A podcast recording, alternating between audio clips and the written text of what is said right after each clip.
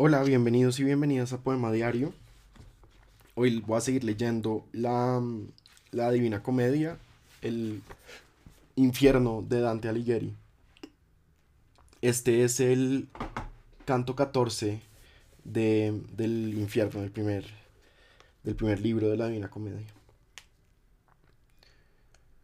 Por amor al lugar en que he nacido, toda la fronda que yacía aparte, la devolví al que había enmudecido.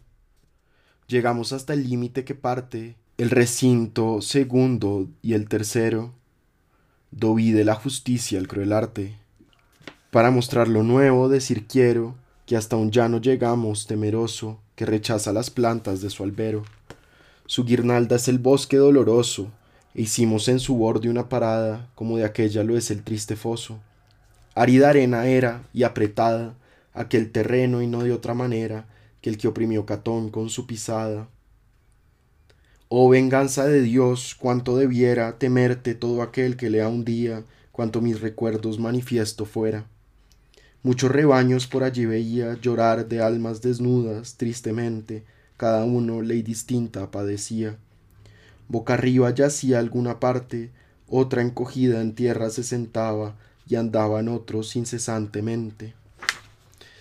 Era más abundante la que andaba, menos la que yacía en el tormento, y el dolor más la lengua le soltaba. Sobre aquel arenal, con caer lento, llovían grandes lenguas inflamadas, como nieve en los Alpes, si no hay viento. Como Alejandro vio en las caldeanas, regiones de la India a sus legiones, por llamas que caían asediadas, y proveyó que al suelo pisotones dieran sus filas porque aquel vapor cedía más aislando sus porciones, tal descendía el eternal ardor, la arena se encendía como yesca, con eslabón, doblando el gran dolor. Reposo no lograba hallar la gresca de las míseras manos repeliendo, acabo aquí, la quema siempre fresca. Maestro dije que has ido venciendo, todo salvo en la puerta aquella dura legión de diablos que nos fue saliendo. ¿Quién es aquel tan grande que no cura? Del incendio y altivo está tumbado, que el fuego al parecer no le madura.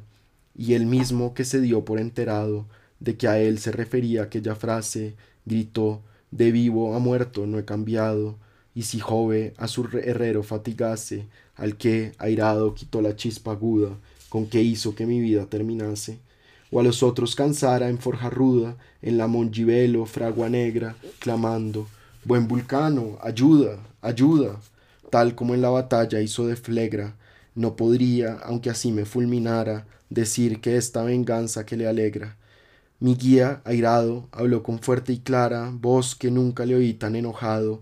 Capeneo, tu soberbia te depara al no ceder, castigo duplicado. Tu rabia es tu martirio más tremendo, y a tu furor dolor es adecuado.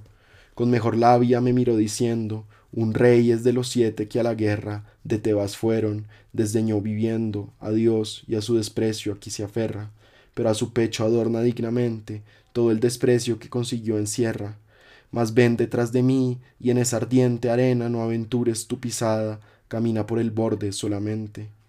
Llegamos en silencio apartada, es de la selva el agua de un riachuelo, cuyo rojo matiz siempre me enfada, como de bulicame el arroyuelo que usan las pecadoras se desvía, así iba aquel al arenoso suelo. El fondo y las pendientes se advertía que eran de piedra y de uno y de otro lado la margen que la marcha permitía. De entre las cosas mil que has encontrado, desde que entramos por aquella puerta, cuyo umbral a ninguno le es negado, ninguna otra te ha sido descubierta, tan digna de mención como este río, sobre el que toda llama queda muerta. Palabras fueron del maestro mío, yo le pedí que me acreciese el pasto, con que dio a mi deseo tanto brío. Un país devastado hay en el vasto mar, el poeta dijo, que es llamado Creta, con cuyo rey fue el mundo casto. Un monte se alza allí, que fue alegrado por agua y frondas que ida se decía, cual cosa antigua que haya despoblado. La cuna de su hijo allí escondía, Rea quien por celarlo dio el consejo, de que gritase quien llorarle oía. Se alza en el monte colosal un viejo, que a Diamiata la espalda tiene dada, y está mirando a Roma, que su espejo. De oro fino su testa está formada, De plata pura son brazos y pecho, y hasta la horcajadura, obra es forjada, en cobre y lo demás en hierro hecho, menos el diestro pie que es terracota, y en él, más que en el otro, está derecho.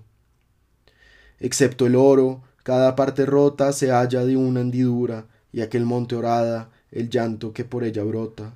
Se vierte en este valle, y Aqueronte forma, y antes que tome esta almenara, forma también la estigia y flejertonte. Va a donde bajar al fin, ya para, forma el cosito, mas su estancamiento tú lo verás, que aquí no se declara. Y yo le dije, estando el nacimiento de este arroyo en el mundo, aquí tan hondo, ¿cómo puede encontrar emplazamiento? Me respondió, tú sabes que es redondo este lugar, y aunque hayas caminado mucho a la izquierda, descendiendo al fondo, toda la vuelta al círculo no has dado, por lo que si algo nuevo sigues viendo, no te debes mostrar maravillado. Flegetonte y leteo seguí diciendo, donde están que de aquel no dices nada, y de este que con lluvia se está haciendo. Cuanto preguntas en verdad me agrada. Repuso, más debió la sangre hirviente una pregunta dar por contestada. Hallarás de leteo la corriente, fuera del valle donde va a lavarse todo el que de su culpa es penitente. Dijo después, ya es hora de apartarse del bosque, sigue ahora mis pisadas, la margen pues no quema, puede andarse, y en ella son las llamas apagadas.